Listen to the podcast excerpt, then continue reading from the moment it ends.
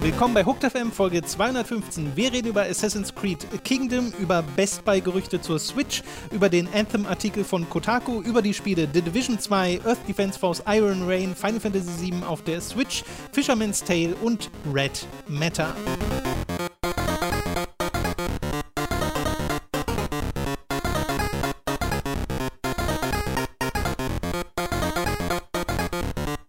Wir begrüßen euch bei einer weiteren Folge Hooked FM. Ich bin Tom, bei mir sitzt der Robin. Ich bin der Robin. Ich Bist du auch bereit? Ich bin bereit. Mein neues Theme. Es heißt Robin, ich bin bereit.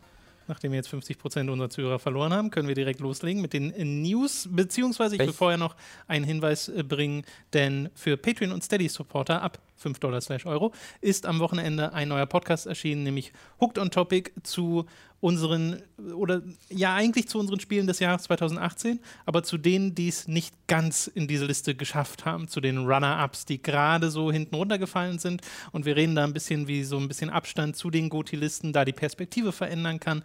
Reden nochmal ausführlich über God of War, haben mittendrin einen random Halo-Talk, was ich auch sehr schön fand.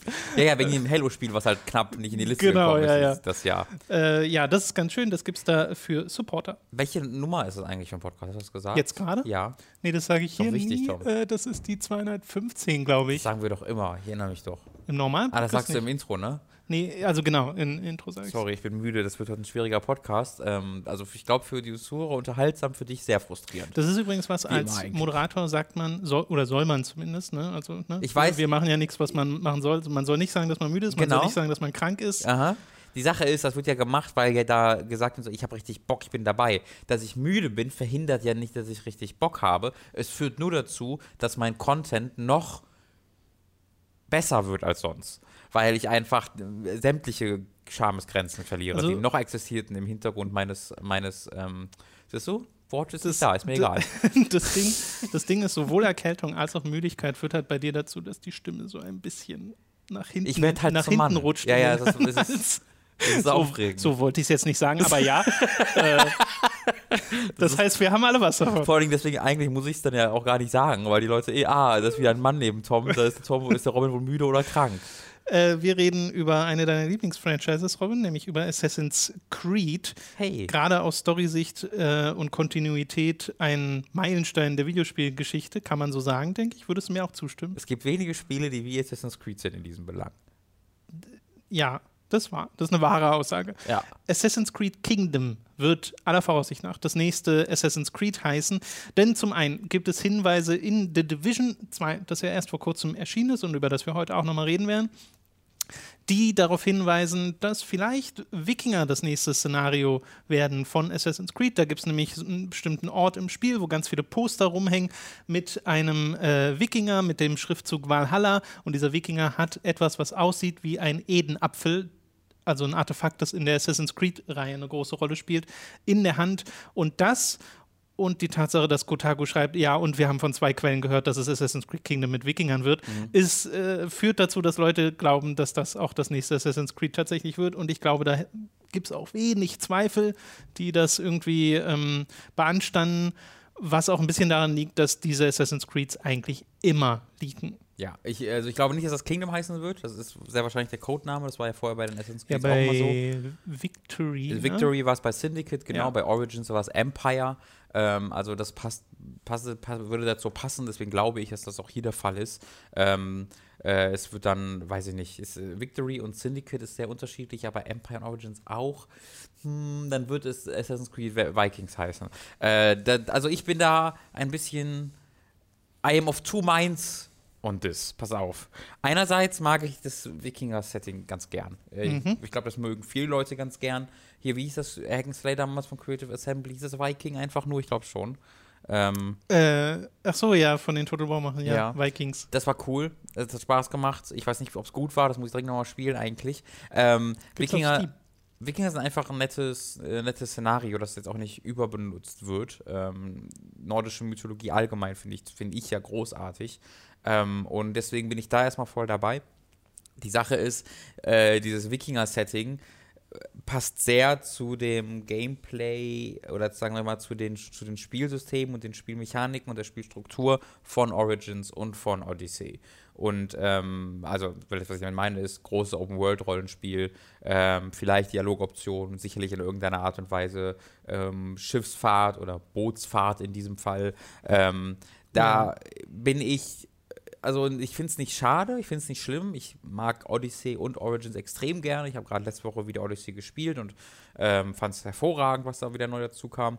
Äh, aber ich habe mittlerweile schon in mir so ein bisschen äh, den Assassin's Creed-Fan, der sagt, so ein, also es war ja nie linear, aber ein etwas strukturierteres Assassin's Creed mit einem größeren Fokus auf Geschichte und auf die Charaktere ähm, fände ich mal wieder sehr gut. Mhm. Denn auch wenn der große Plot jetzt schon seit knapp zehn Jahren nicht mehr da ist. Also das war ja mit Assassin's Creed 3, dass da eigentlich das letzte Mal so richtig im Mittelpunkt stand. Ähm, die Charaktere und die Geschichte waren trotzdem noch im Fokus. So Syndicate fand ich da richtig toll. Das hat da richtig gute Figuren. Ähm, und auch Origins Odyssey hat gute Figuren, ist gut geschrieben, aber hat natürlich einen anderen Stellenwert im, im Spiel allgemein. Ja, ähm, ja deswegen, ich finde es ich find's cool irgendwo, aber bin auch ein bisschen, also nicht enttäuscht, aber bin zumindest ähm, skeptisch, sag ich mal, weil ich, das wird ja das Next Gen Assassin's Creed kommt ja nächstes Jahr erst, nicht dieses Jahr. Cross-Gen zumindest. Ja, Wie Black Flag das ist wahrscheinlicher, genau. Genau, magst du mal dein Mikro ein bisschen nach oben biegen? Ja, ich äh, das ganze Zeit schon so. Ja, man kann die auch ein bisschen biegen, das ist so. nicht das Problem. Ja, so sieht es richtig aus. Ähm, bei mir ist das Ding, weil du ja gerade gesagt hast, die Assassin's Creed-Spiele waren ja nie linear. So. Mhm. Aber trotzdem finde ich, ist es ein Riesenunterschied, ja. was Assassin's Creed 2 gemacht haben und die Spiele, die kurz danach kamen, nämlich schon offene Welten, aber nicht riesige Welten. Und mhm. das ist ja das, was Odyssey und ähm, Origins gemacht haben. Die Welten sind ja wirklich gigantisch. Ja. Äh, und ne, das ist ja auch so ein klassisches Verkaufsargument, es muss alles immer größer werden und besser. Und wenn du jetzt diesen Schritt zurück machst, wie verkaufst du das? Mhm. Also was sagst du dann? Ja, unsere Welt ist nur noch ein Bruchteil dessen. Mhm. Glaube ich auch nicht, dass das passieren wird. Ich glaube, oder ich könnte mir zumindest vorstellen, dass es sehr ähnlich wird, strukturell zu dem, was äh, Assassin's Creed Odyssey und Origins waren. Äh, ich weiß nicht, wie interessant es dann für mich wäre. Die einzige Linie, die ich momentan sehe, zwischen den Assassin's Creeds ist, dass sie sich immer mehr Richtung RPG entwickeln. Und ich könnte mir vorstellen, dass das auch nochmal den Schritt in die Richtung nochmal weitergehen wird, dass das immer mehr wird, so ein, so ein Witcher, in dem man halt auch klettern kann mhm. und weniger ein Action-Adventure mit RPG-Elementen, weil das ist es schon nicht mehr. Ja, stimmt. Also nee, so Odyssey ist auf jeden Fall ein Rollenspiel. Ja. Ähm, was ich persönlich ein bisschen schade finde, ist, äh, ich hätte es halt auch cool gefunden, wieder klassische Assassinen mal zu sehen. Ähm, die gibt es halt nicht zu dem Zeitpunkt. Also äh, das spielt ja so 300, 400 Jahre, je nachdem, wann in dem Wikinger-Zeitalter es fällt, vor den Kreuzzügen, ähm, äh, wo dann halt äh, Altair und Co. unterwegs waren, wo die Assassinen so wirklich, weil die Assassinen waren. Ähm, aber das heißt, es gibt die Assassinen sicherlich schon, weil die wurden ja spätestens so in ihrer offiziellen Form als die Hidden Ones in Origins in Ägypten äh, viele hundert Jahre vorher gegründet. Aber ähm, sie werden halt nicht so aussehen und nicht so heißen und auch nicht so arbeiten. Allgemein klassische Assassinen bei den Wikingern kann ich mir auch nur schwer vorstellen. Das widerspricht sich irgendwie ein bisschen, finde ich, da die, die, Fantasie dieses Settings mit der Fantasie de, der Assassinen.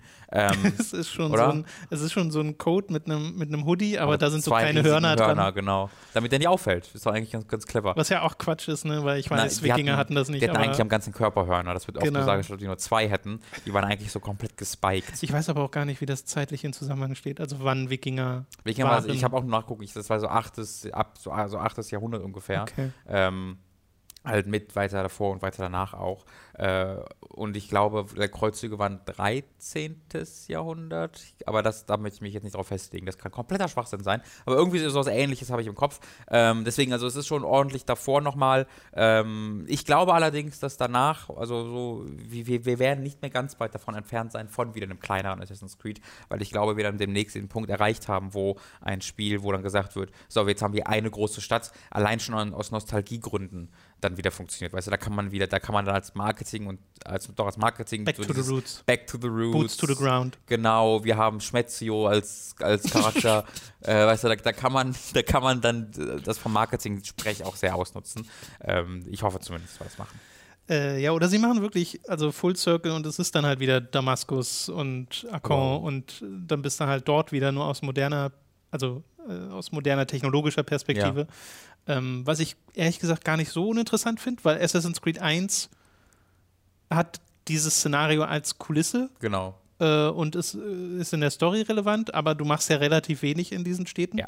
Und da ein Update zu machen mit so richtigen Quests und sowas, also fände ich cool eigentlich. Mhm. Ja, Ja.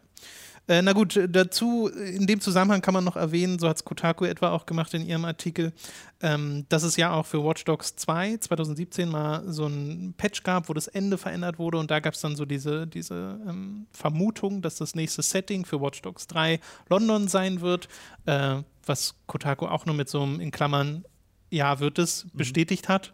Äh, also äh, auch da scheint es wieder irgendwelche Quellen zu geben, wo die schon mehr wissen, als wir wissen. Aber ja, das wird wahrscheinlich die E3 sein dieses Jahr. Assassin's Creed cool. und Ja. Watch Dogs 3. Finde ich cool. Also da, die werden ordentlich was zu bieten haben. Ich finde aber auch London echt cool. Also ich bin einfach froh, dass die mal aus den amerikanischen Städten raus sind. Ähm, hatte ich jetzt, finde ich, oft genug. Ich bin immer noch der Meinung, dass total viele Chancen vergeben werden, dass sowas nicht mehr in Amsterdam, in Berlin, in Prag, irgendwie halt europäische Städte sind, weil die einfach allein schon, ähm, äh, ja, allein optisch eine, Abwechs Sehr eine große sind, ja. Abwechslung bieten. Und Ähm, innerhalb Europas auch sehr anders sind. innerhalb Europas und teilweise, wenn du jetzt Berlin guckst, ja auch innerhalb der Stadt sehr abwechslungsreich. Ne? Ja. Also da hast du diese, da, da hast du die alten DDR-Bauten, du hast die westlichen Einflüsse. Ähm, das kann alles für so eine, für so ein Spiel eigentlich total interessant und cool sein. Und gerade in Berlin hast du auch diesen technologischen Aspekt, ähm, der ja hier dann auch, also du hast hier sehr viele Tech-Firmen und sowas sitzen. Ähm, da, da, da, das fände ich halt super interessant und super cool mal, aber ich finde, London ist ja schon mal ein ganz, ähm, ganz guter erster Schritt. Ja, aber ich habe das Gefühl, London ist immer noch das häufigere Auf jeden Setting. Fall. Ja. Ähm, aber ich kann das verstehen, weil so, so dieses, mal einfach eine Stadt zu haben, in der man selbst auch vielleicht mal, also äh, in London waren wir beide auch schon, aber in der man war und in der man sich vielleicht auch ein bisschen auskennt. Mhm. So.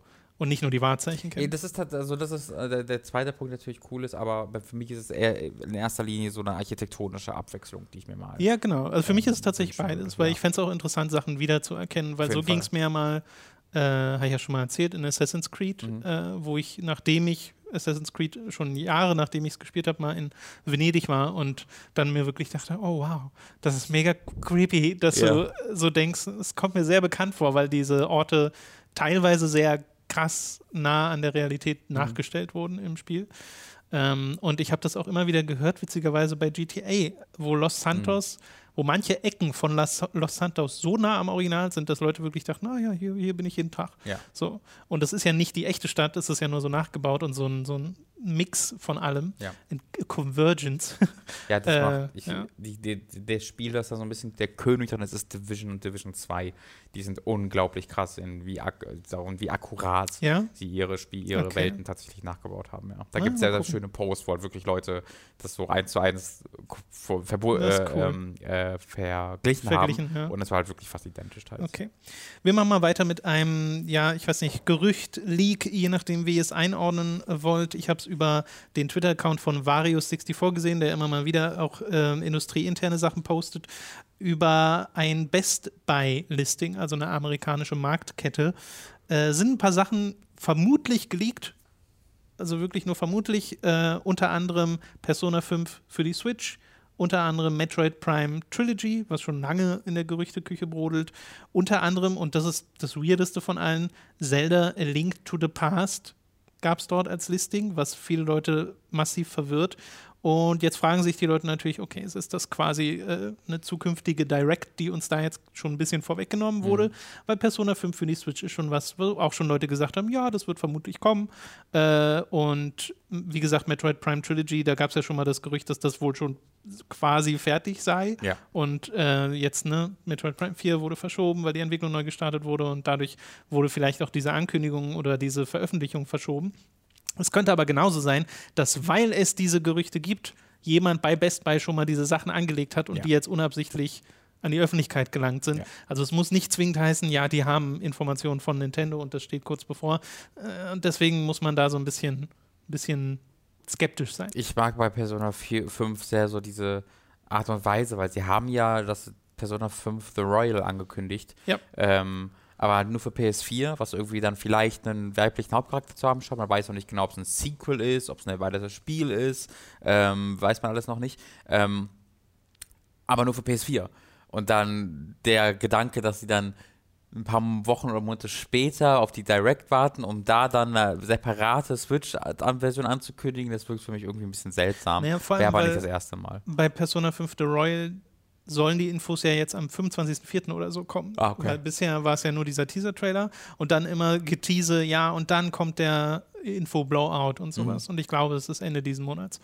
Und vielleicht kommt ja dann so um den Dreh auch eine Nintendo Direct Mhm. und das ist vielleicht eine Parallele, die da geschlagen wird. Ich finde halt, die letzte ist noch nicht so lange her, aber ich finde War bei Nintendo. eine, war natürlich auch eine Indie-Direct, ne? Das stimmt, das letzte war ein Indie-Showcase, aber selbst die normale, ja, obwohl, wann waren die? Ich glaube vor ein paar Monaten. Aber äh, das ist ja eigentlich der Zeitrahmen, der schon so halb passen würde. Und Ja. Nintendo macht das ja meistens so. Übrigens, übermorgen ist eine Direct, also es Genau. gibt jetzt keine lange Vorankündigung dazu. Ähm, deswegen mal schauen. Vielleicht ist es ja tatsächlich etwas. Zelda Link to the Past finde ich aber auch, also wenn das echt ist, was ist Zelda Link to the Past dann? Ist das einfach ein versehentliches Listing für Link's Awakening? Kann ich mir nicht vorstellen, weil das gibt es bestimmt schon so als Listing. Mhm. Ist das ein Re-Release als Super Nintendo Classic Spiel oder so? Aber warum hat das dann Best Buy? Weil die auch digitale Versionen davon verkaufen? Keine Ahnung. Mhm.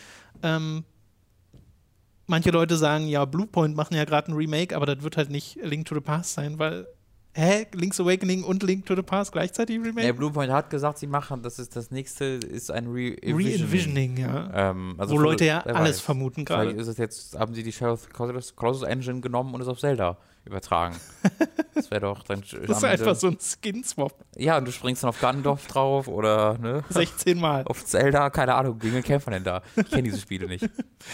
Ja, also äh, da müssen wir mal abwarten, was dann da am Ende bei rauskommt. Wir kommen als nächstes zu einem Artikel wieder mal bei Kotaku, wo Jason Schreier über die Entwicklung von Anthem geredet hat. Äh, von BioWare's Anthem und dass das halt alles nicht so ganz glatt lief, wie man sich's Was? wünschen würde, was jetzt keinen überraschen sollte. Also äh, dafür mal einfach eine ausdrückliche Empfehlung. Geht Ja. mal auf Kotaku, schaut euch diesen Anthem-Artikel an. Wenn ihr Kotaku und Anthem sucht, sollte da eigentlich auch relativ schnell drauf kommen. Oder ihr geht mal auf Jason Schreiers Twitter-Account, äh, wo das vor nicht allzu langer Zeit verlinkt wurde. Ähm, weil es doch sehr aufschlussreich ist. Ne? Ich bin ja jemand, dem hat, also mir hat Anthem Spaß gemacht, aber ich sehe ja auch die Probleme, die dieses Spiel hat.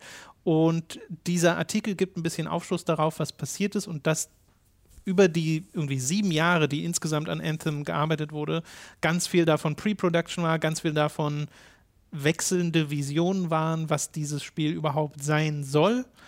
Und erst eigentlich die letzten so zwei Jahre richtige Entwicklung waren von Spielsystemen und äh, Levels, was dann auch erklären würde, warum dieses Spiel so dünn ist.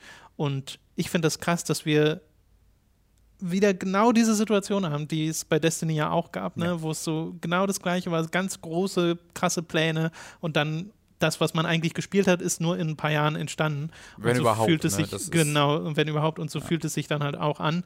Äh, da wird auch geschrieben über Leute, die äh, gehen und dann wiederkehren. Ne? Casey Hudson ist ja äh, einer von denen, der das eigentlich mit aus dem Boden gestampft hat. Dann war er weg von BioWare, dann kam er wieder dazu. Mark Dara ist eigentlich ein Dragon Age-Produzent, der zwischendrin an dem nächsten Dragon Age gearbeitet hat, das dann gecancelt wurde. Dann Mark Dara zu Anthem geholt wurde. Unter ihm das wohl alles so halbwegs eine Linie bekommen hat. Genau. Und ähm, dann auch Dragon Age ja intern wieder rebootet wurde, aber inzwischen war zum Beispiel Mike Laidlaw, der eigentliche Director von Dragon Age, weg. Also es wurde unter neuen Leuten äh, äh, nochmal neu gemacht.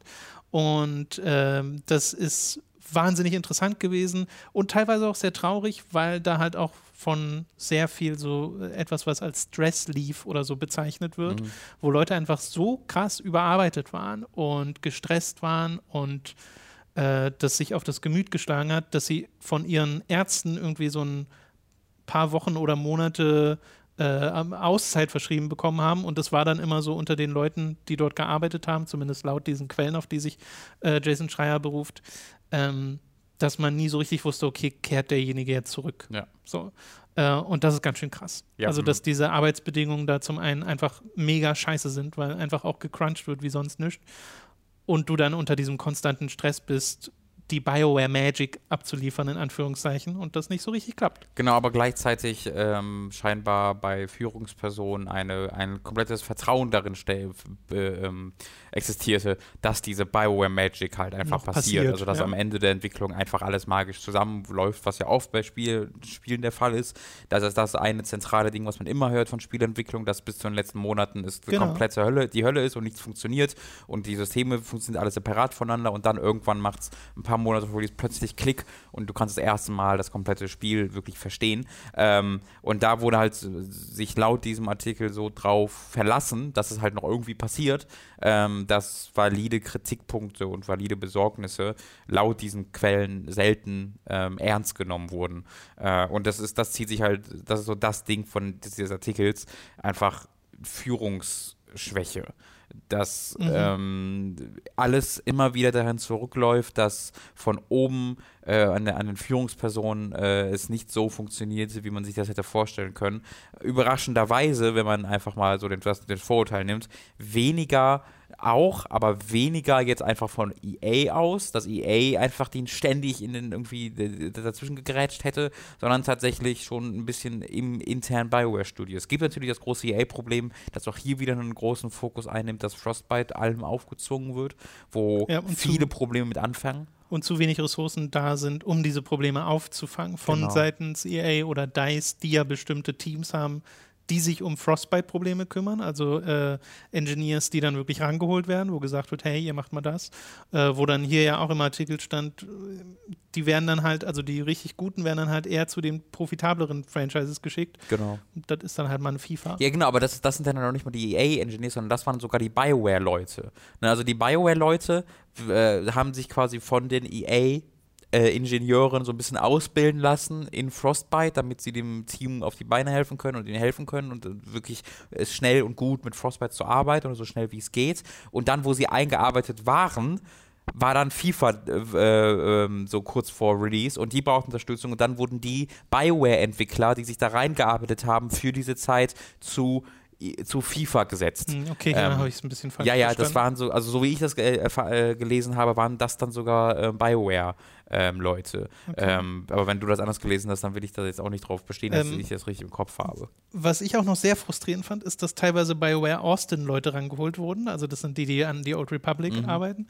Äh, wo dann auch im Artikel steht, dass sie so gesagt haben, ja, also wir arbeiten ja schon ewig an diesem Multiplayer-RPG und wir haben all diese Probleme schon gehabt mit, wie machen wir das, wenn man zu mehr in einer Story ist und eine Quest kommt und jemand sagt, nee, komm, lass mal schnell machen und der andere will aber die Story hören und da entsteht ja automatisch ein Konflikt, mhm. wenn einer ganz schnell durch will und der andere will sich das noch anhören und sie haben schon Lösungen dafür gefunden und hey, mach doch mal das und das und das wurde wohl dann auch immer ignoriert, also ist so auf taube Ohren gefallen und halt das, was du mit der Führungsebene gesagt hast, dass halt dieses Projekt niemanden hatte, der mal Entscheidungen getroffen hat. Also dass wohl ganz viele Sachen immer waren, ja, machen wir das jetzt? Gibt es jetzt Fliegen in Anthem oder gibt es das nicht? Und es hat ewig gedauert, bis da mal eine feste Entscheidung getroffen wurde. Das hört sich so bekannt an, glaube ich, für jeden, der mal in einem äh, ja, also der in einem, in einem Büro mal gearbeitet hat mit mehreren Leuten, für diese, diese, Meetings, von denen da berichtet wird, wo sich eine Stunde, zwei Stunden über ein Thema unterhalten wird und am Ende sagt man,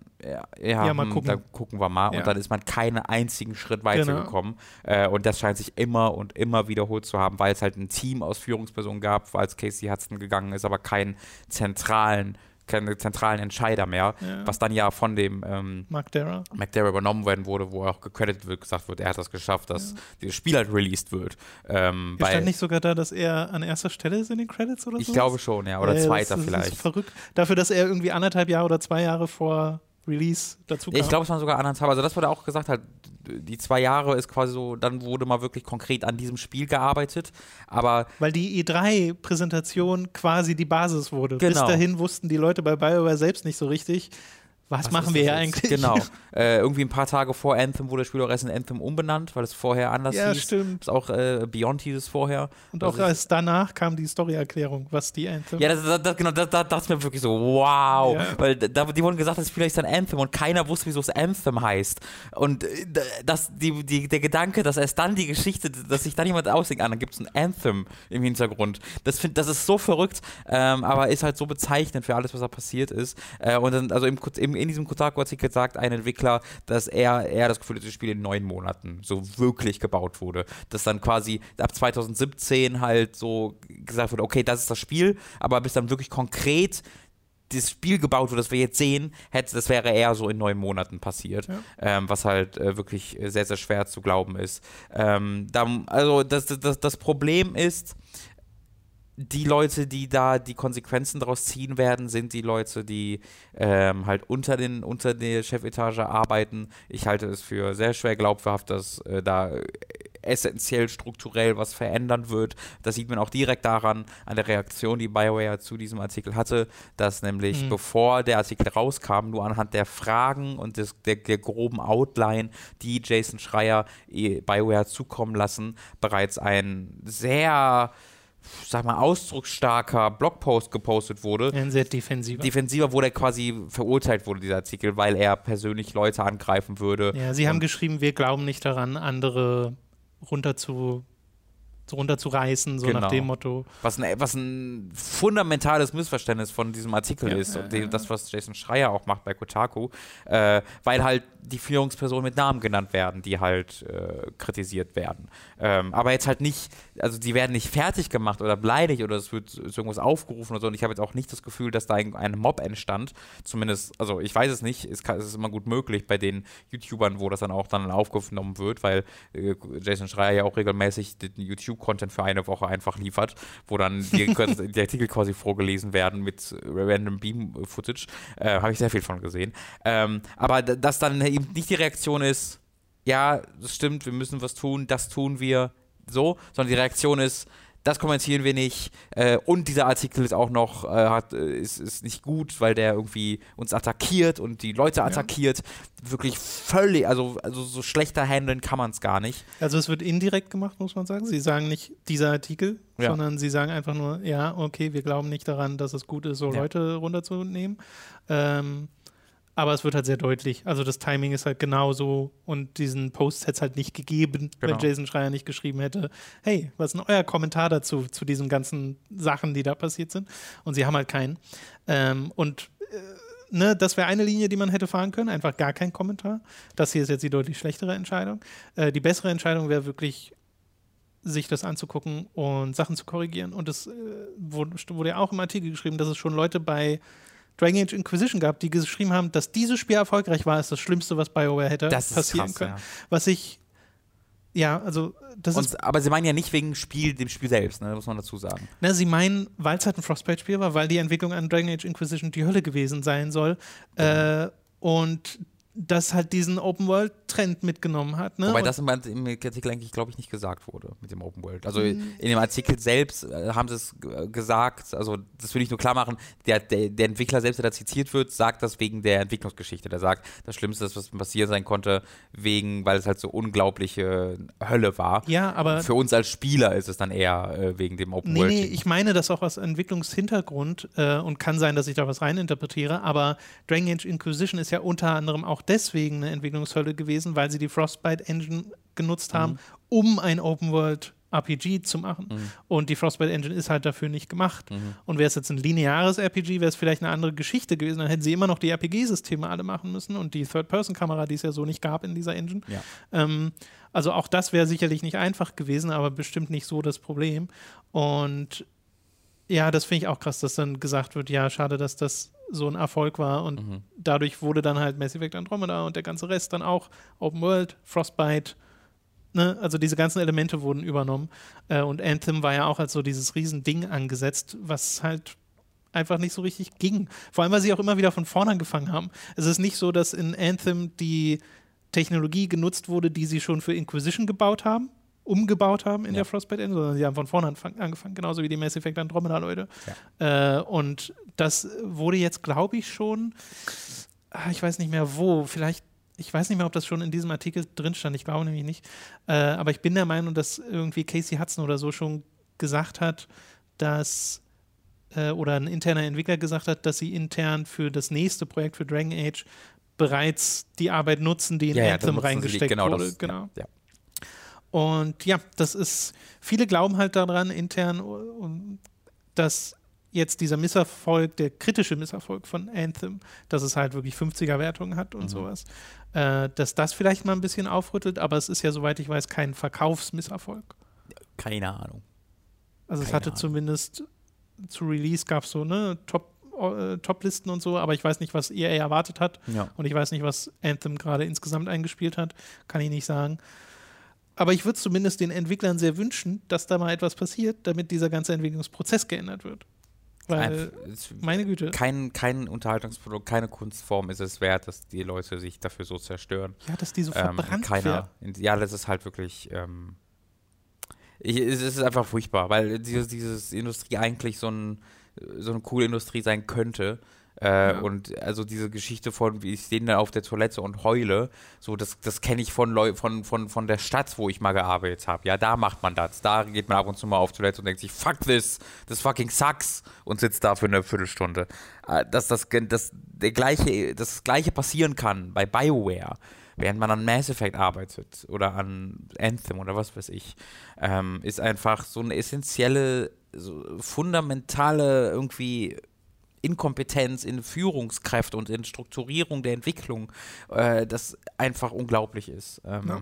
Es darf nicht passieren. Und, Und ich meine, es passiert hier bei einem Spiel, wo du es am Ende merkst. Ja. Ne? Aber es gibt ja auch, und da haben wir ja im letzten Jahr drüber geredet, so Sachen wie Red Dead Redemption, wo am Ende ein Spiel rauskommt, was für viele Leute mega beeindruckend ist. Ja. Aber auch das ist nicht wert, dass da Leute Nee. für verbrannt werden im Hintergrund. Das hat ja auch äh, Jason Schrei auf Twitter gepostet, dass er in den nächsten Tagen nach dem Posting dieses Artikels zahlreiche Nachrichten bekommen hat von Entwicklern, wo diese meinten, äh, füge hier den, füge bei all diesen Sachen, die du sagst, einfach nur Entwicklernamen XY ein ja, okay. und diese Geschichten gelten für uns exakt genauso, ähm, was natürlich nicht überraschend ist. Und weswegen ich auch so kritisch gegenüber halt so Sachen eingestellt bin, wie dem, was Co äh, Corey Barlow oder ne, gemeint hat, wo er gefragt wurde, deswegen wegen Crunch. Und anstatt es ausdrücklichst zu verurteilen, ähm, äh, erzählt er halt, ne, dass es halt die Passion der Entwickler ist und nur so passiert das halt, was in God of War passiert ist.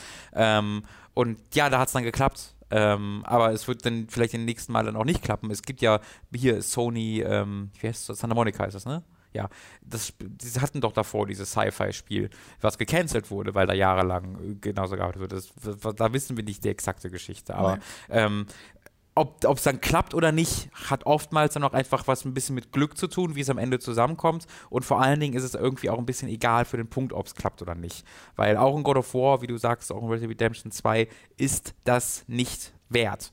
Äh, ist es einfach nicht wert, ähm, dass sich da hunderte Leute ihr Leben für zerstören. Ja. Ähm, auch wenn sie das selbst vielleicht machen wollen, auch wenn sie das selbst vielleicht äh, ja, äh, Einzelpersonen das halt für sich irgendwie so, so, so sehen, dass sie das machen möchten. Da werden halt Für automatisch die ist es aber auch ungesund. Das ist ja das. ja, genau, aber die Sache ist halt, das, das kann man ja für die, okay, sure. Die Sache Ja. ist, die anderen Dutzenden, die anderen hunderten Leute ja, müssen dann automatisch mitziehen, ähm, weil sie ansonsten in dem Studio einfach äh, hinten wegfallen. Und das ist einfach inakzeptabel. Ja. Und ich meine, es Ähm, geht hier nicht um irgendwie zwei, drei Überstunden in der Woche oder Nee. sowas, weil das wäre nicht das Problem. Das ist total. Das führt nicht Das dazu, passiert dass halt- du drei Monate plötzlich. Genau. Äh, es geht halt darum, dass man wirklich ohne Pause arbeitet Und krank für wird, ja. lange Zeit. Genau, und was, ja, genau. Äh, nun gut. Und wenn du dann, stell dir mal vor, du arbeitest dann halt auch noch an so einem Ding, wo halt nie was passiert. Du arbeitest jahrelang an diesem Ja. Ding, wo Ja, ja, nichts ja, ja. vorangeht, wo dann, wo du arbeitest einen Monat lang, was ja aufgerichtet wurde, und dann, wenn deine Arbeit fertig ist, erfährst du, ah nee, das machen wir gar nicht mehr. Genauso solche Sachen wurden ja, wurden ja auch im, im, im, im, Ja. im Artikel erwähnt. Äh, unglaublich. Also ich kann mir gar nicht vorstellen, wie frustrierend das sein muss. Genau. Ja. Also es wäre so, als hätten wir irgendwie die ersten drei Jahre von. Also, nee, eigentlich ist das schon nicht mehr ein richtiger Vergleich, aber nur um es mal so ein bisschen in Perspektive zu setzen, als hätten wir die ersten drei Jahre an Hooked gearbeitet, zig Videos gemacht und hast du nicht gesehen und dann am Ende hieß, äh, und nichts davon veröffentlicht, sondern es sollte alles gleichzeitig passieren und das krasseste Ding Ein werden. Unboxing mit querer Äh. Kameraausstellung und falschem Licht kam dann. Ne? Und dann wurde es abgebrochen so. Ja. Und äh, ja, also selbst das kann ich mir nicht vorstellen, dass du wirklich jahrelang an etwas arbeitest, Nee, das das ist. nie zutage kommt. Wenn wir uns einfach überlegen, das äh, ha- habe ich auch schon öfter als Beispiel genannt, wie man einfach sich freut, wenn so ein Video released wurde, an dem man eine Woche arbeitet. Ja. Oder also an dem, wenn ich jetzt von mir, bei mir mal ausgehen darf, bei dem Kingdom Hearts Ding, wo ich halt wirklich, weiß ich nicht, zwei, drei Monate, wenn ich so oder länger dran saß, so wirklich viel, viel Arbeit, äh, da ist man wirklich richtig auf, so aufgeregt, vielleicht ist das falsche Wort, aber richtig gespannt und freut sich drauf und dann die Reaktion zu sehen, das ist so richtig toll. Und das dann musst du ja wirklich multiplizieren, wenn du das überlegst, dass es Jahre sind, die du daran arbeitest und dass dann halt sowas wie Anthem dabei rauskommt, wo du dann ja als Entwickler angegriffen wirst dafür. Ähm, ja, ja, ja nein, genau, die Seite furchtbar. kommt dann auch noch dazu. Und ich meine, wir brechen auch mal Sachen ab, ne? Also ich habe das schon ab und zu gehabt, dass ich mal ein Video, an dem ich schon eine Weile gearbeitet ja, habe, einfach abgebrochen habe, aber selbst das ist ja kein Vergleich. Nee. Ähm, nun gut, das soll es gewesen sein zu den News für diese Woche. Happy. Oh. Yay. Wir kommen gleich zu besseren, schöneren, also nicht besseren, aber also schöneren Themen. So. Es ist wieder Zeit für eine kleine Werbepause. Über audible.de slash hook könnt ihr ein kostenloses Probeabo beim Hörbuchdienst Audible abschließen und erhaltet folglich das erste Hörbuch eurer Wahl umsonst, das ihr auch über diesen kostenlosen Probemonat hinaus behalten könnt. Also audible.de slash hook für das kostenlose Probeabo. Außerdem sei an dieser Stelle unser Shop bei getshirts.de empfohlen. Da könnt ihr euch nämlich Shirts, Pullover, Tassen, Mauspads und mehr mit Hooked und Time to 3 Motiven holen. Den Link dazu findet ihr in der Beschreibung und auf unserer Website. Also schaut da mal vorbei. Schließlich gibt es da noch unseren Amazon Affiliate Link, über den ihr Spiele, Filme, Serien oder was ihr sonst gerade noch so braucht bestellen könnt. Und auch den findet ihr in der Beschreibung. Wir kommen zu den Spielen, die wir in der letzten Woche gespielt haben. Angefangen mit The Division 2, das du ja eigentlich schon länger spielst als nur die letzte Woche. Mhm. Äh, und du hast vor einer Weile schon mal drüber geredet, kurz nach Release, wo du, glaube ich, meintest, dass dir das alles schon gefällt, was du da siehst, aber es für dich persönlich nicht so richtig ich weiß nicht, ob es Klick das richtige Wort ist, aber mhm. wo du so meintest, na, so, so, so ganz begeistert bist du noch nicht. Äh, was hat sich denn jetzt daran geändert, nachdem du mehr gespielt hast von diesem Spiel? Also der, der positive Eindruck hat sich verfestigt tatsächlich. Äh, weniger des, ah, ich weiß nicht, ob es für mich ist, sondern eher, das ist wirklich wahnsinnig gut. Der Eindruck hat sich verfestigt. Ich habe es gestern eine ganze Weile gespielt. Ich bin immer noch nicht richtig weit. Ich glaube, es ist 30, Level 30 ist, glaube ich, das Maximum. Ich bin Level 14 oder so. Ähm, aber äh, die Qualität äh, der Hauptmission ähm, gemischt mit der unglaublichen Anzahl an Aufgaben, die du immer hast, gemischt mit der sehr coolen Progression, gemischt mit der hervorragend und sehr abwechslungsreichen Stadt tatsächlich, äh, sehr abwechslungsreicher als, ich es gedacht hätte, die du erforscht. Ähm, die, das, wird, das, das macht aus diesem Spiel so ein krass gutes Gesamtpaket, ähm, dass ich dann die im unmittelbaren Gameplay fehlende Innovation fast gar nicht mehr dazu komme, die überhaupt so mhm. kritisch zu begutachten.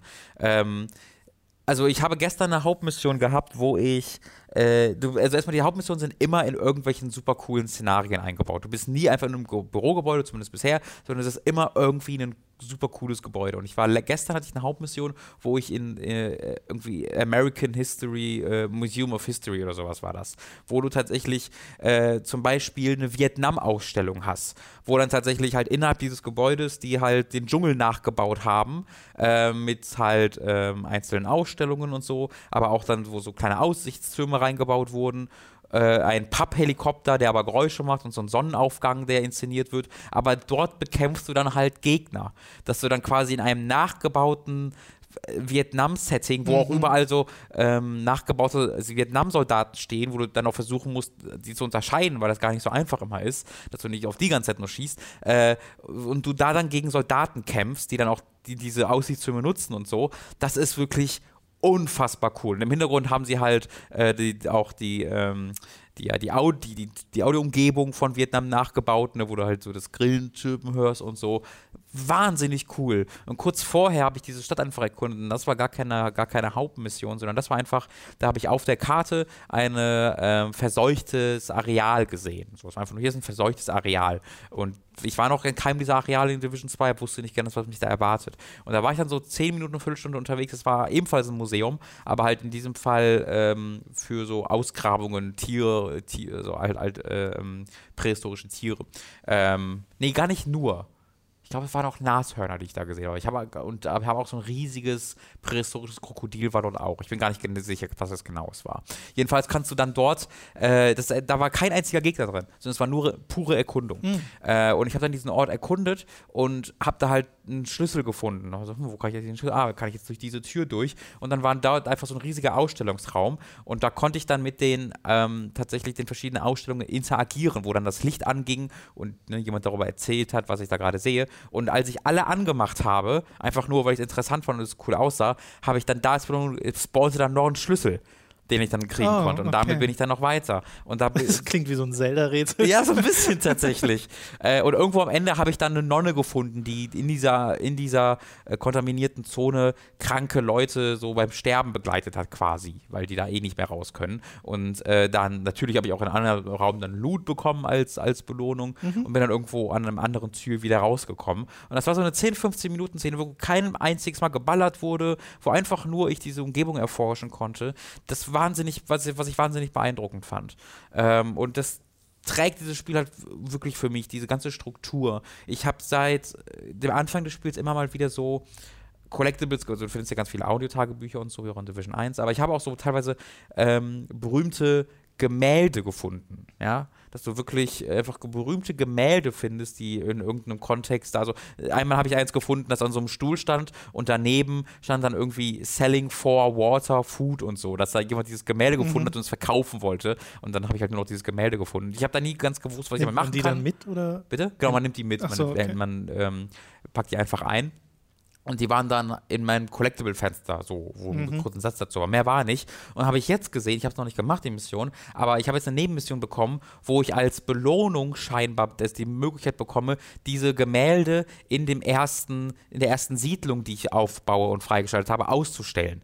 Weil ich ja ganze Zeit diese Siedlung au aufrüste. Äh, und die sieht mittlerweile komplett anders aus, als sie zu Anfang aussah. Es hat einen riesigen Garten mittlerweile und generell viel mehr Kinder unterwegs und hast du nicht gesehen. Und dann finde ich halt anscheinend, ich habe es noch nicht freigeschaltet, wie gesagt, aber scheinbar von die, so wie es klingt, die Möglichkeit, die Gemälde dort aufzuhängen. Äh, und das ist halt so cool. Und ich habe jetzt gerade erst zwei, drei neue Siedlungen freigeschaltet, wo ich jetzt noch nicht war, die ich dann wieder aufrüsten kann.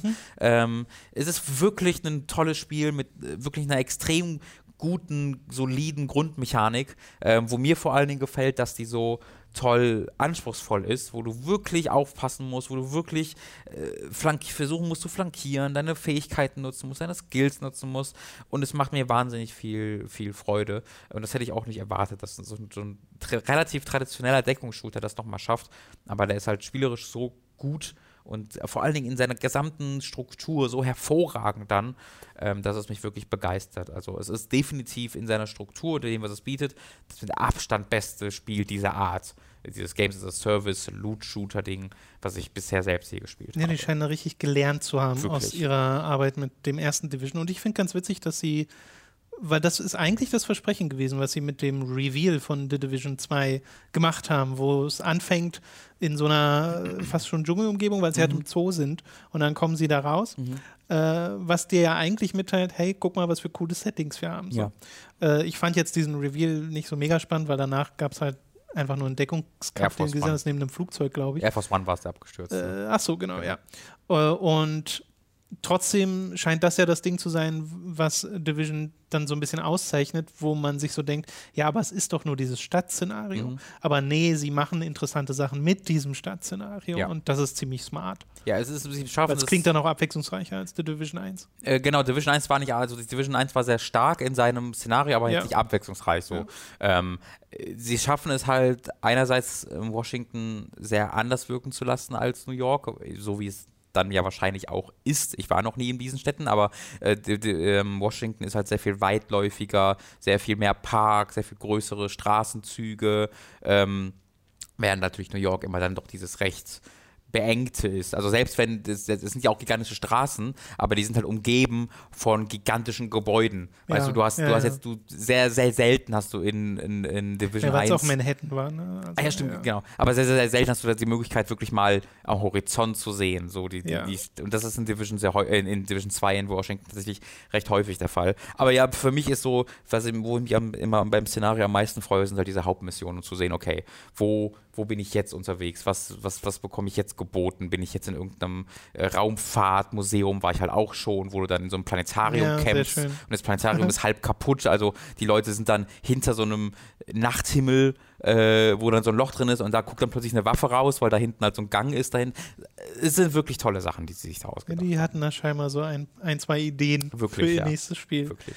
Äh, sehr schön. Finde ich super cool, weil, also ich weiß noch nicht, ob das wirklich was für mich ist, weil ich zumindest gerade gar keinen ähm, gar, keine, gar keinen Bedarf auf einen Third-Person-Shooter verspüre, aber sollte dem mal so sein, Mhm. weil ich bestimmt mal in The Division reinschauen. Weil runtergeladen habe ich schon, Mhm. aber bisher einfach noch nicht so richtig den, die Motivation gehabt. Ja. Ähm, ich freue aber sehr zu hören, dass das ähm, so viel zu können scheint. Wirklich, kann ich sehr weiterempfehlen.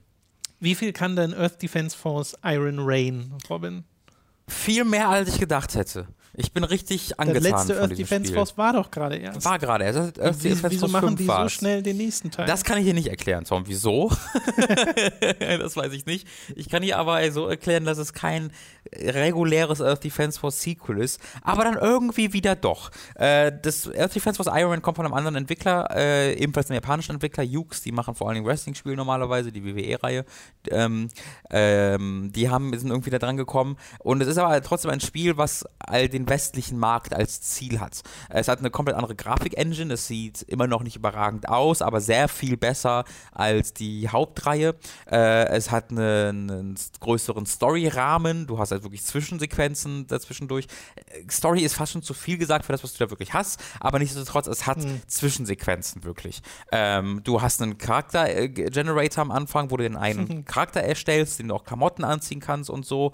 Ähm, und mein Gedanke war dann immer, okay, das klingt alles ziemlich cool. Die Sache ist, dann wird das ja viel kleiner sein. Dann wird das ja gar nicht diese ganzen Massen von Gegnern darstellen können. Ja, so zerst- nach dem Motto, wenn die Grafik besser ist, kannst du nicht so viele Leute. Genau, zumindest nicht mit dem Budget, das sie haben, habe Ja. ich dann gedacht, dass dann halt, dass der Preis dafür ist, dass du nur ein paar Ameisen hast und die Gebäude auch nicht kaputt gehen. Aber ich, das ist überhaupt gar nicht der Fall. Du hast immer, also du hast vielleicht nicht die Tausenden, sondern eher die Tausend dann äh, im Vergleich zu Earth Defense Force 5.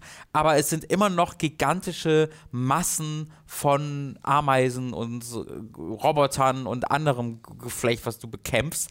Ähm, und dann ist es auch nicht nur einfach nur ein Reskin in der neuen Grafik von dem, was du schon kennst, sondern es sind wirklich viele neue Gegnertypen dabei. Teilweise richtig coole Gegnertypen. Wir haben in den Koop da so Mechs gesehen, die Ja, ja. landen als so längliche Torpedos aus dem Weltall quasi auf dem Boden und dann verwandeln die sich von diesen Torpedos flüssig in so laufende komische Mech-Gestalten. Äh, super, super, super cool. Äh, und das Spiel macht mir bisher wirklich viel Freude. Das eine, was, wo es wirklich ähm, einen Rückschritt gemacht hat, äh, tatsächlich, ist beim, äh, bei der Progression. Weil du bei Earth Defense Force traditionell in jeder Mission hunderte Waffen gefühlt freischaltest. Also du hast wirklich eine unglaubliche Anzahl an Waffen und abwechslungsreichen Waffen. Und du hast hier immer noch diese ganz vielen verschiedenen Typen von Waffen, aber du schaltest sehr viel weniger von ihnen frei. Also ich bin jetzt in Missionen, glaube ich, 20. Ich glaube, es gibt insgesamt 50, habe ich gelesen. Äh, und ich habe irgendwie drei Assault Rifles und zwei Shotguns und vier Raketenwerfer, während du zu dem Zeitpunkt 40 Raketenwerfer und 40 Shotguns hättest in Earth Ja. Defense Force. Ähm, das muss man wirklich sagen, das ist ein relativ großer Unterschied. Äh, auch die, auch über, es gibt weniger klassenspezifische Waffen. Das war auch in Earth Defense Force immer so. Du hast in den alten Spielen sogar immer nur für deine Klasse freigeschaltet, die Waffen. Ja. Aber in Earth Defense Force 5 haben wir es so, dass du hauptsächlich für deine Klasse, aber auch ein bisschen was für die anderen Klassen freischaltest. Hier ist es so, im Grunde nutzen alle Gegner, alle Charakterklassen alle Waffen. So, es gibt eigentlich nicht mehr, zumindest habe ich keine sch- klassenspezifische Waffe mehr gesehen. Gab es Ähm, das Schwert schon in den vorherigen? ich glaube nicht. Ich kann es aber nicht Okay. sicher sagen, weil ich ja Earth Defense Force dann auch nie diese 100 Stunden gespielt habe, die du jetzt dann muss, machen musst, Ja. sondern eher dann die 20. Aber das kann ich nicht genau sagen, ob es das in 5 vielleicht doch Ja, gibt. das finde ich interessant, dass es jetzt eine Melee-Waffe gibt, äh, die, wenn man sie auflädt, auch schießt. Die ist irgendwie auch eine Fernkampfwaffe. Genau, ja. aber halt eher so Shotgun-mäßig, Genau. also so wirklich viel Reichweite hast du nicht. Äh, aber damit hat es Spaß gemacht zu kämpfen, weil das nochmal ein sehr anderes Gefühl war. Aber wir haben auch festgestellt, ich weiß nicht, ob wie das jetzt im Solo-Spiel weiter, äh, im weiteren Missionsverlauf war, äh, aber dass das Spiel ein bisschen schwerer ist als Hm. das vorherige IDF, weil dieses sich wiederbeleben endlich Mhm. ist und dadurch ein Game Over doch mal eher in äh, passiert. Einfach. Genau, also das ist natürlich nur auf den Koop-Modus bezogen, weil im Singleplayer du immer sofort Game Over warst, sobald Ja. du tot warst. Äh, aber genau hier ist es jetzt so im Koop-Modus, dass du, ich glaube, es waren vier Revives oder sowas Ja, hast. so. Und du musst wirklich, also zum Gegner zu, zu, zu hinlaufen und eine Weile über ihm stehen, dann belebst du ihn wieder und dann hast du eines dieser Revives äh, weg. Nee, gar nicht, du, nee, gar nicht, du belebst ihn gar nicht selbst wieder. Erzähl ich gerade Blödsinn. Du, du musst warten. Du kannst entweder so irgendwie 30 Sekunden Genau. oder so warten und dann mit vollem Leben respawnen oder du kannst quasi sofort respawnen, hast dann aber sehr viel weniger Leben noch. Aber du hast trotzdem, glaube ich, auch ein Item dabei, wo womit du einmal so. Genau, man kann halt zusätzlich ein Genau. Item freischalten, ähm, mit dem man ein einmal irgendwie ähm, wiederbeleben kann, Ja. den anderen, ohne dass diese Revives mitgezählt werden. Und da bin ich ehrlich gesagt nicht so ein großer Freund von, weil gerade im Koop-Modus will ich ehrlich gesagt dummen Spaß haben und nichts anderes.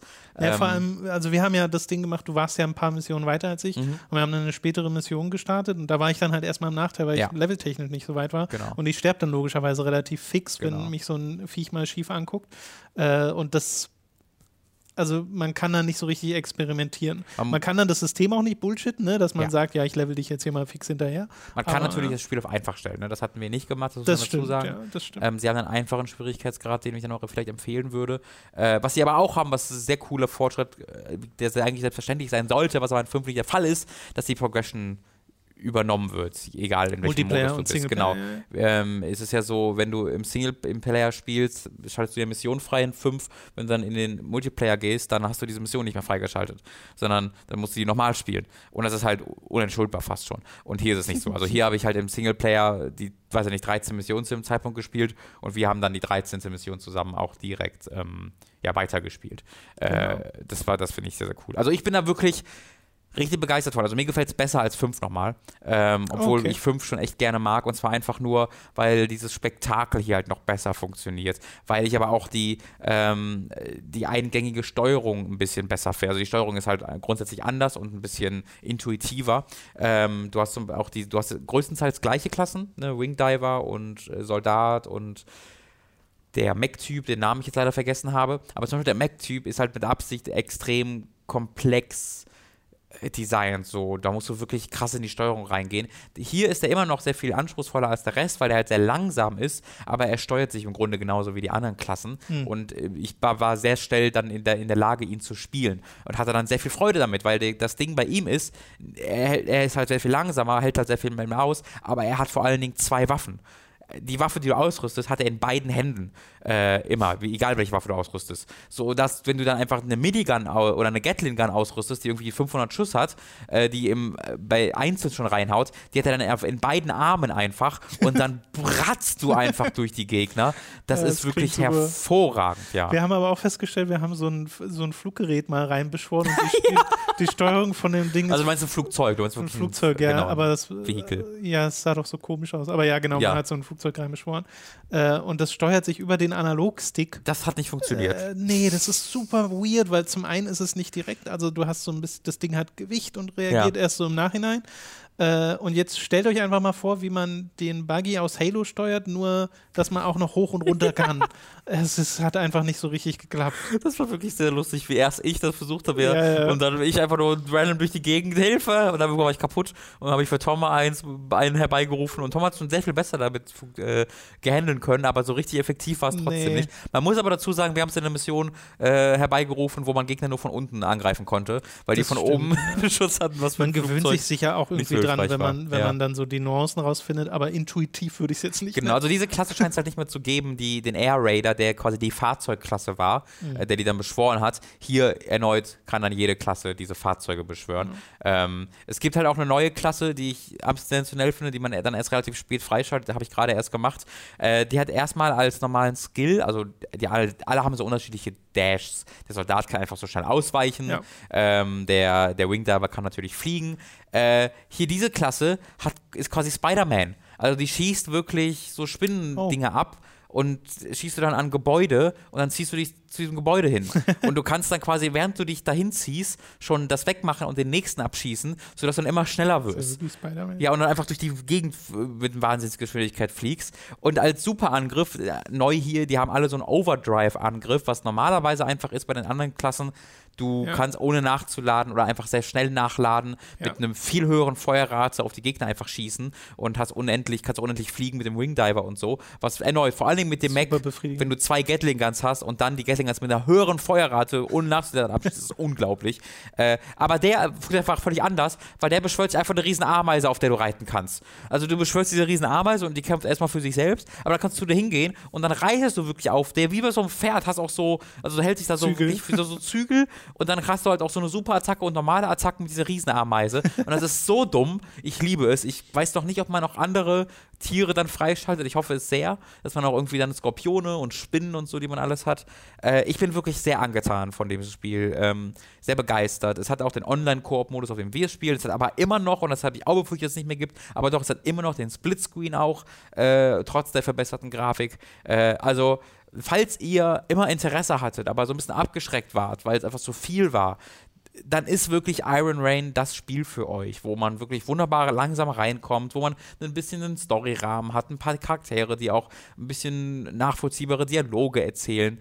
Ähm, ich bin extrem angetan von diesem Spiel möchte es euch fast ohne Aber empfehlen. Hat es die Komik eigentlich noch? Also das, was äh, IDF ist ja auch so ein bisschen kultig wegen diesem ja. IDF. Genau, die hat es nicht mehr so diesen wirklich. ganzen Sprüchen. Nee, okay, die das nicht ist ein bisschen so verloren gegangen. Genau, äh, das muss man. Also es hat halt die inhärente Komik.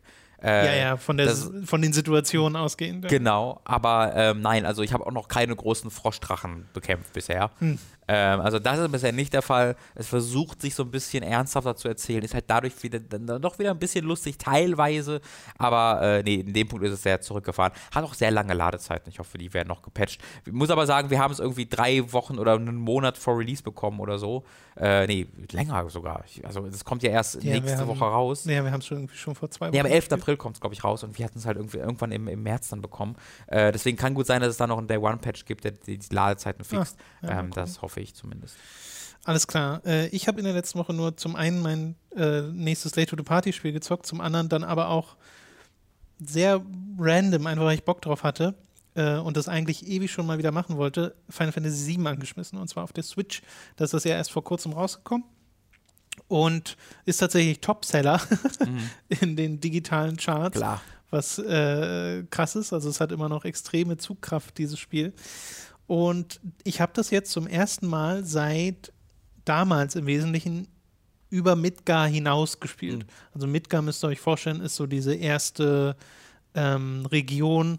Wenn ihr Final Fantasy VII selbst nicht gespielt habt, dann ist euer Gefühl wahrscheinlich, Midgar ist alles, was dieses Spiel hat, aber Ja. das stimmt überhaupt nicht. Aber wenn man an Final Fantasy VII denkt, denkt man nun mal sofort an dieses erste Gebiet, an dieses blau-grüne Sci-Fi-Fantasy-Mix-Ding, was Midgar halt darstellt.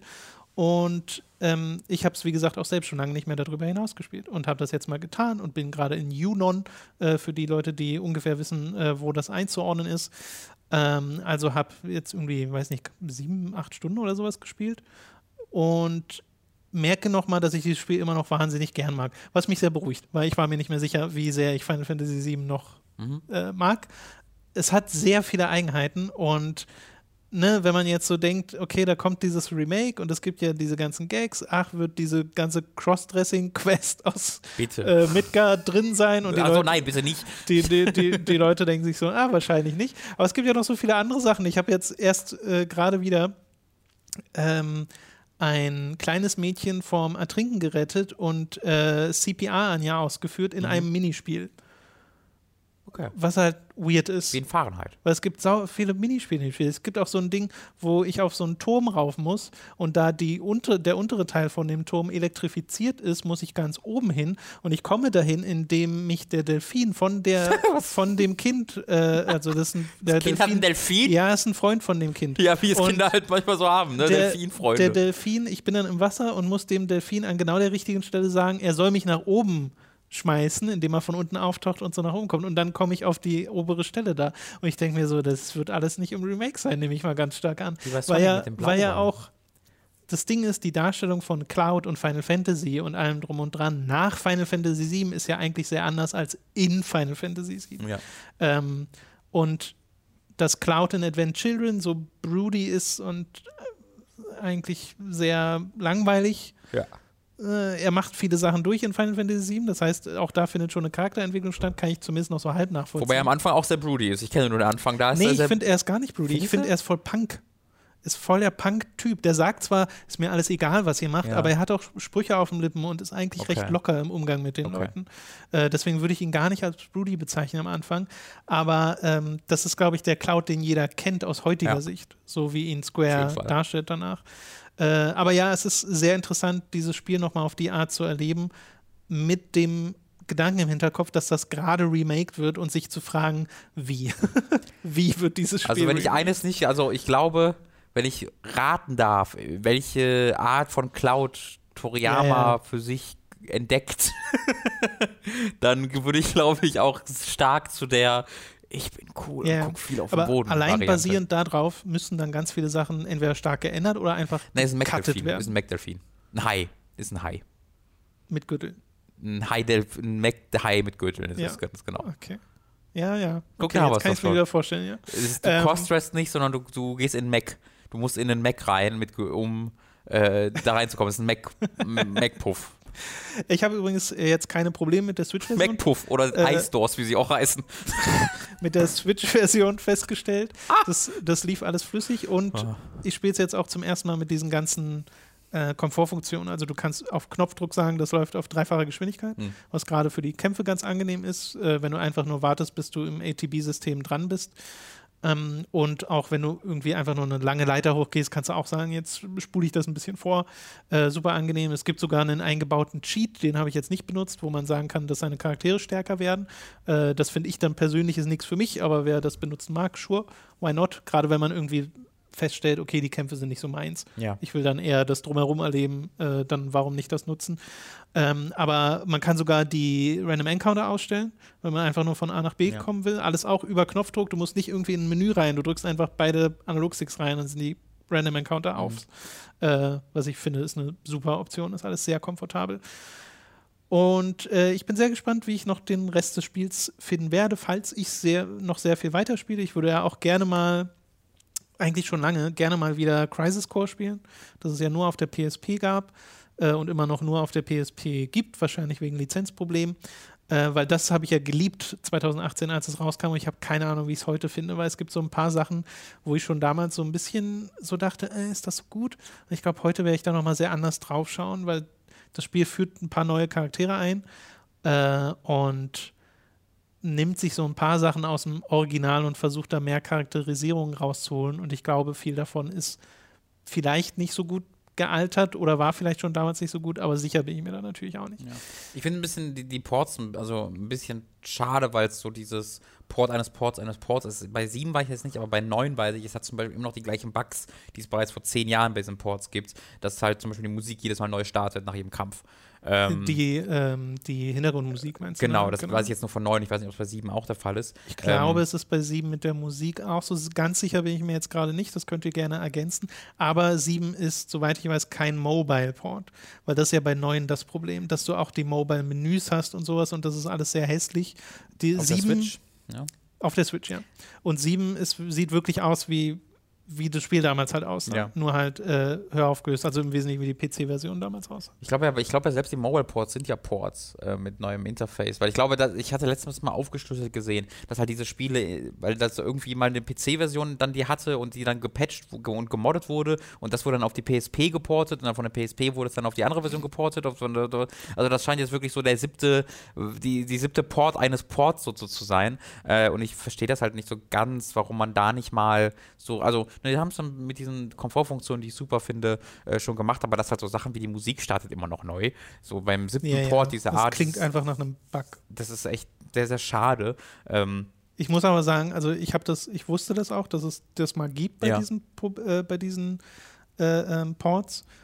Aber hätte ich es nicht gewusst, wäre es mir wahrscheinlich nicht aufgefallen. ja, klar, wäre bei mir sehr wahrscheinlich Weil auch so. abgesehen davon, und wie gesagt, ich bin mir nicht mal sicher, ob es gerade überhaupt im 7er der Fall ist, ist mir jetzt gar kein Problem aufgefallen mit diesem Ding, außer vielleicht, also manchmal gibt es so die Sache, wenn, wenn so ein Übergang stattfindet von, von vorgerenderter Cutscene Mhm. in fester Hintergrund, was Final Fantasy ja gerne gemacht hat zu Ja. dieser Zeit, gibt es manchmal so ein ganz kurzes Schwarzbild, Mhm. äh, wo es so einmal kurz Ding und dann ist wieder das Ding. Und ich glaube, das war früher nicht so. Mhm.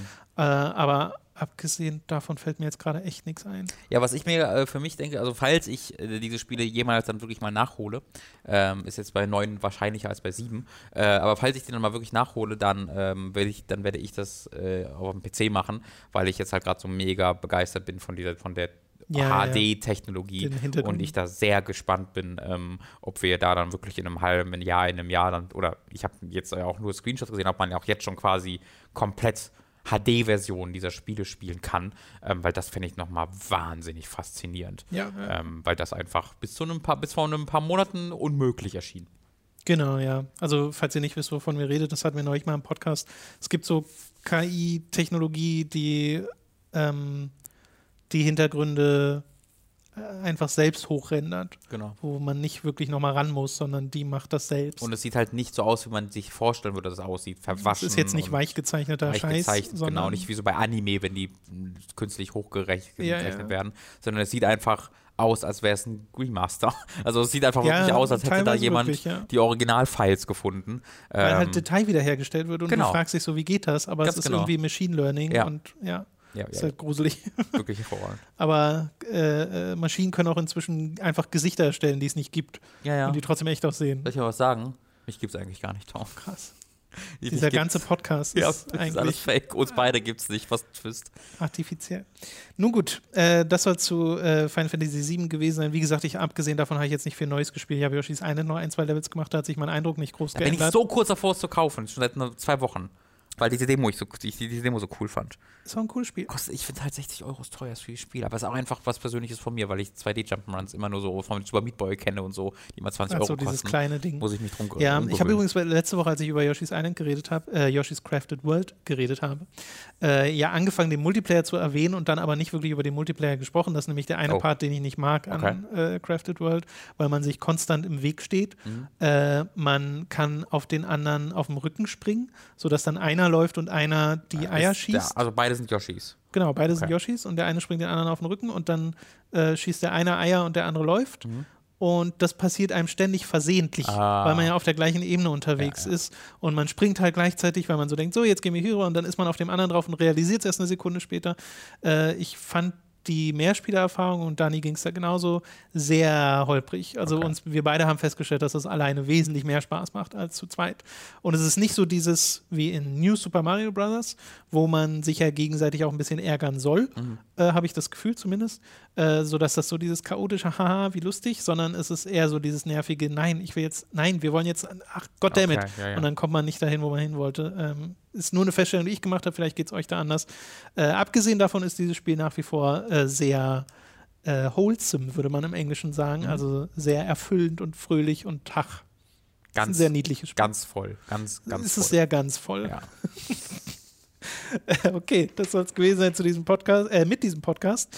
Es sei denn, du hast noch irgendwas? Äh, nö. Dann äh, denk doch mal drüber nach, ein bisschen äh, der Hooked Community beizutreten. Das könnt ihr machen, indem ihr Ich? im Forum vorbeischaut. Ja, du auch. Äh, und im Forum gibt es auch einen Discord-Link. Der Discord ist nämlich ein bisschen aktiver als das Forum selbst. Äh, da könnt ihr auch vorbeischauen. Links dazu findet ihr in der Beschreibung. Ich habe Sachen vergessen. Du hast tatsächlich was vergessen? Ja, verdammt, tut mir leid. Na dann hau raus. Zwei VR-Spiele. Verdammt, ich habe ich hab extra ge- gestern Abend noch gedacht, darf ich nicht vergessen, ich habe es vergessen, es tut mir sehr, sehr leid. Äh, ich hau raus, ja? Ja. Ähm, das sind, ich habe nämlich zwei VR-Spiele durchgespielt. Ähm, beide relativ kurz, aber beide absolut äh, sensationell. Also wirklich großartig mit meiner Lieblingserfahrung, die ich bisher in VR, VR hatte. Ähm, einmal war das auf der, also beides Pace VR. Einmal war das ähm, äh, Fisherman's Tale.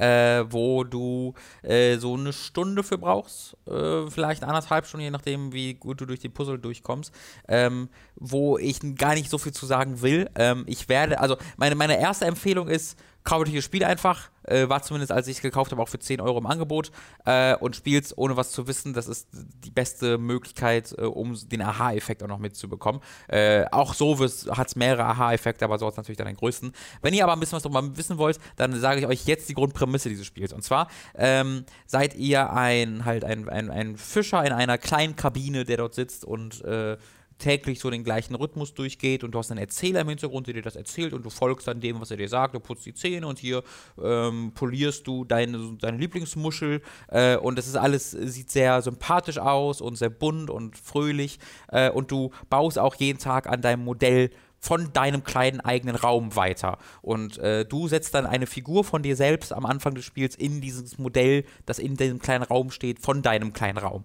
Ähm, und dann äh, machst du, äh, wird so der Bildschirm schwarz und du gehst schlafen und du wachst auf. Und dann ist plötzlich dein dein Fenster, dein eines Fenster, was so rausgeht zum Ozean, weil du quasi eine kleine Kabine an einem Leuchtturm hast. Du bist der äh, Aufseher dieses Leuchtturms gleichzeitig auch noch. Äh, und du machst mal wieder dieses Fenster auf und guckst halt raus und siehst da die Schiffe langfahren und so. Äh, und dann ist dieses Fenster mit Brettern zugenagelt und du reißt dann die Nägel raus mit Werkzeug und reißt die Bretter ab, machst das Fenster auf und siehst dann deinen eigenen Rücken.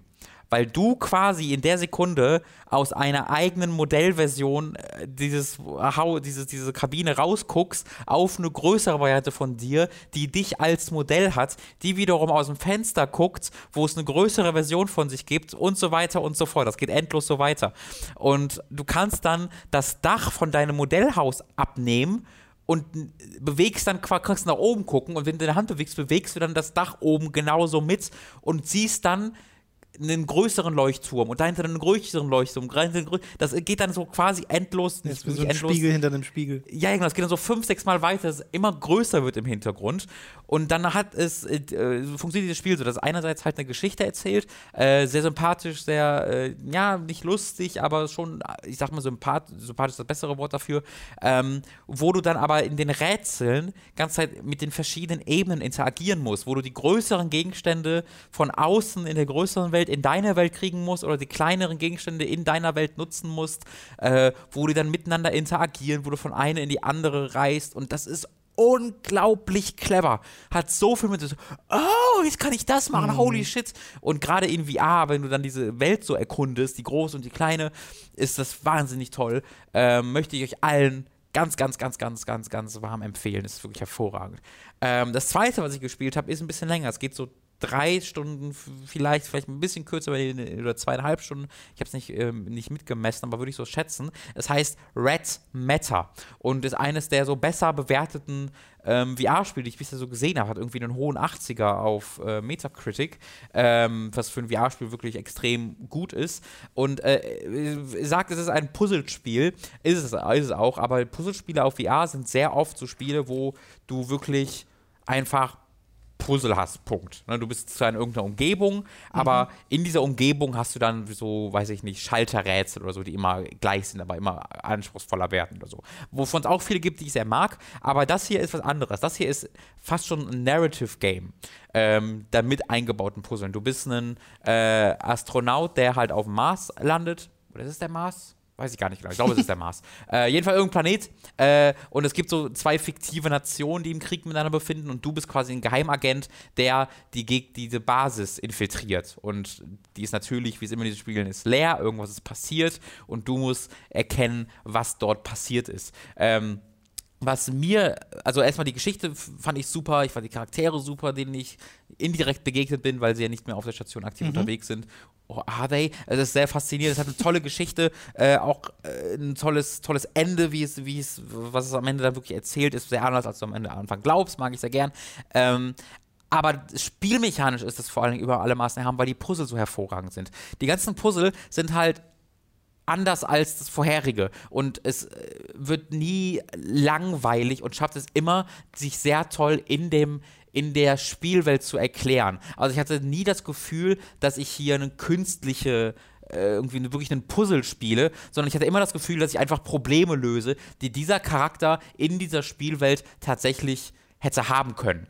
Und die sind dann auch noch in äh, immer so, ähm, oder nicht immer, aber oftmals damit verbunden, dass du einfach Maschinerie bedienst. Und die fühlt sich sehr gut an. Ne? Du hast halt diese beiden Move-Controller, die du auch brauchst und du kannst äh, mit dem, beim rechten Move-Controller hast du einfach immer so eine, ja, eine Kralle quasi, mit der du einfach Sachen aufnehmen kannst oder festhalten kannst und den linken Move-Controller kannst du äh, verwandeln, entweder in die Kralle oder in so ein Scan-Tool oder in eine, in eine Taschenlampe und gerade das Scan-Tool ist wahnsinnig clever, weil quasi sie irgendwie haben wollten, okay, du willst ja ganz viele Sachen auch lesen und aber die, die Auflösung reicht ja nicht so wirklich, dass das einfach einfach du die Sache, Sachen nehmen kannst und in der Spielwelt lesen kannst. Beziehungsweise es manchmal reicht und manchmal nicht, sagen wir mal so. Deswegen haben sie als Lösung gefunden, du bist ja in der Space Station, Space Station einer anderen Nation unterwegs, es ist alles andere Sprache. Das heißt, du musst ja mit deinem Scanner dann mhm. einfach diesen Text scannen, das geht sehr schnell und dann wird dir auf deinem Scanner angezeigt, was dort steht. Was dann erneut wahnsinnig dabei hilft, dir diese Welt noch nachvollziehbarer zu gestalten. Dass du halt ständig, okay, was ist das? Ah, okay, hier ist ein Schild, das führt dahin. Dann stehst du vor einer Karte, du hast keine Karte als HUD-Element, sondern du, die Karte ist einfach Teil dieser äh, Space Station. Und dann guckst du dir wirklich an, okay, ich bin jetzt hier und da ist ein Raum, das hat folgendes Symbol, dann guckst du auf die Legende der Karte und übersetzt dir dann, was neben dem Symbol steht, um dann zu wissen, was das für ein Raum ist. Und dann guckst dann wieder auf die Karte und baust dir das so zusammen in deinem Kopf. Davon hat das Spiel wahnsinnig viele Ideen, dass es einfach äh, glaubwürdig in der Spielwelt wirkt. Gleichzeitig sieht es aber auch grafisch echt toll aus, äh, hat gutes Voice-Acting, ähm, nur wenig, aber das ist wirklich gut. Ähm, und die Rätsel sind top, die Geschichte ist top.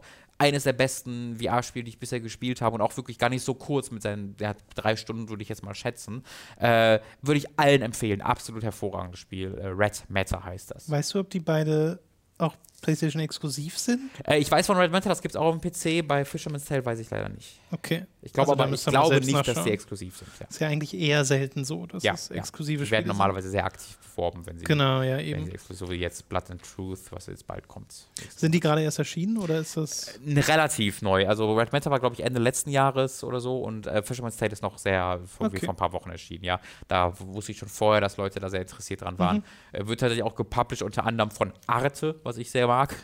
Die haben einen Digital, so Digital-Arm, ähm, wo sie das dann direkt mit ge- gesupportet haben und sehr zu Recht, weil es ist wirklich, wirklich toll. Okay, dann hatten wir das noch als kleines VR-Update. Entschuldigung, habe ich leider äh, verpasst am vorher. Ende des Podcasts. Äh, nö, ist ja für die Leute draußen sehr egal.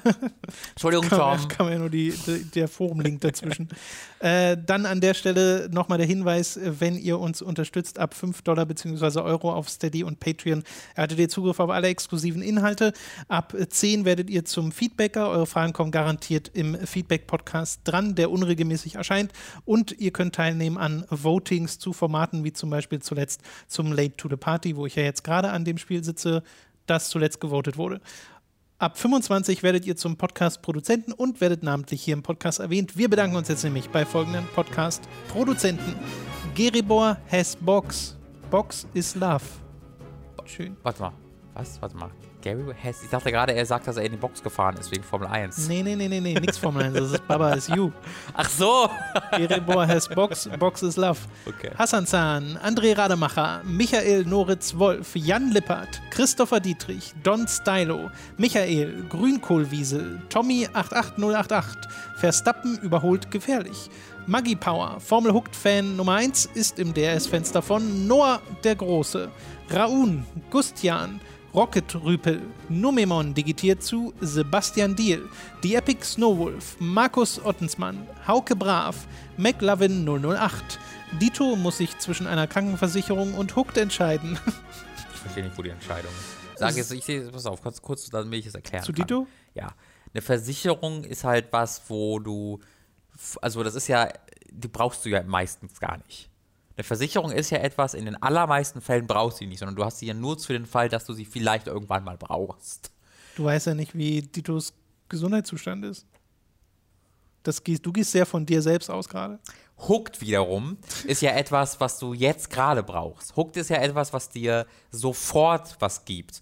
Und selbst, wenn wir mal ehrlich sind, eine Krankenversicherung ist ja auch nur dazu da, einen Ist-Zustand zu behalten. Hooked wiederum gibt dir etwas zusätzlich. Die Krankenversicherung kommt erst ins, zum Tragen, wenn dein Ist-Zustand sich verschlechtert und du wieder zum Ist-Zustand zurück will, willst. Also im Endeffekt gewinnst du nichts. Du, Im Endeffekt bist du bei plus minus null und bezahlst dafür. Bei Hooked wiederum kriegst du was dazu. Dein Ist-Zustand wird zu einem Soll-Zustand, den du dir mal wünschst. Weil wir dir Unterhaltung geben, weil wir dir Sinn geben. All das, was man nur bei Hooked bekommt. Das ist mein kleines Plädoyer an dieser Stelle. Meine Antwort Gegen wäre, dass Dito keine Krankenversicherung braucht, weil er kann sich ja einfach in einen gesunden Menschen verwandeln. Stimmt, das ist super gut. Lisa Willig, Dagun, Zombie und Wintercracker, Autaku, Lennart Struck, Oliver Zirfers, Christian Hündorf, Julia Marinic und Simon Dubicai. Danke an die Podcast-Produzenten. Dankeschön. Das war's mit diesem Podcast. Ich hoffe, ihr hattet Spaß hier dran. Wir würden uns freuen, wenn ihr beim nächsten Mal wieder dabei seid. Robin, du guckst gerade so ins Leere. Robin? Ah, ja, Robin, hallo? Ich habe Robin gerade verloren. kurz, ja. Ich muss Respekt vor für Tom aus, äh, auch, auch kurz hier mal ben, au, aussagen, benennen. Ich muss meinen Respekt für Tom ausdrücken. Weil ich sehe halt, also er guckt mir auch ganz in die Augen und ich hatte ganz er guckt ganz Zeit so verschämt weg, aber ich habe gerade das erste Mal in den Spiegel geguckt, kurz vorm Podcast, und ich sehe wirklich aus, als ob ich gerade äh, straight up aus Tschernobyl angekommen bin. Äh, und der, der Tom ist so ein guter Kollege, der lässt sich das nicht anmerken. Der lächelt mich an, er guckt mich an, manchmal zwinkert er mir so lieblich zu. Ähm, das ist wirklich, da möchte ich mich bedanken bei dir, Tom. Sag da nicht zu viel von, weil dann wollen die Leute, dass wir eine Kamera beim Podcast haben. And that's not going to happen.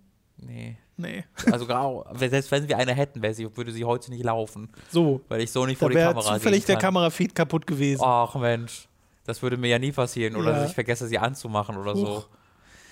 Ah, hast du sonst noch irgendwas, Robin? Sonst Ich hab können wir uns Sekiro durchgespielt. Ja, ich weiß. Ja, aber kann man ja alles online sehen und mein Fazit auch. Ja, ja. Und äh, es hat schon jemand zurechtgeschrieben, dass du kein richtiger Gamer bist. Ich bin nur ein Journalist. Ja. Leider Gottes. Ja. Es, war, es ist nicht so gut wie Dark Souls, aber auch gut. Mein Fazit zu Sekiro. D- Das wäre auch mein Fazit zu Ja. Sekiro. Ich finde krass, dass manche Leute sagen, das ist das Beste, aber äh, Ja, gerade, also ich habe das Gefühl, je hardcoreiger die, der Fan, desto besser gefällt ihm Sekiro. Ja, Weil maybe. bei diesen ganzen Hardcore-YouTubern, egal ob ich zu Vati Video gucke, Epic Name Bro, Lobos Junior, die vergöttern dieses Spiel richtig Ja, gut. Ähm, dass die nachvoll also das kann ich auch nicht nachvollziehen. Ich mag das Spiel einfach. sind keine richtigen Dark Souls-Fans. Keine richtigen From Software Fans habe noch kein einziges Wort über Ninja Blade von denen gehört. Tschüss.